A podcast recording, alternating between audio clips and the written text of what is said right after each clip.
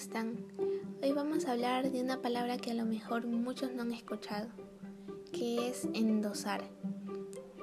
Y para ser sincera, no tenía ni idea de lo que significaba.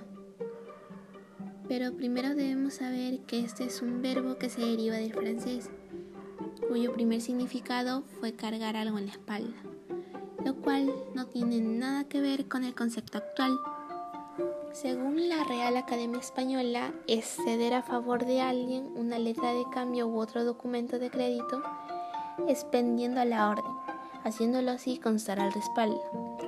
O trasladar a alguien una carga, trabajo o cosa no apetecible. Por otro lado, el diccionario de americanismo indica que endosar es confirmar, apoyar o recomendar a alguien.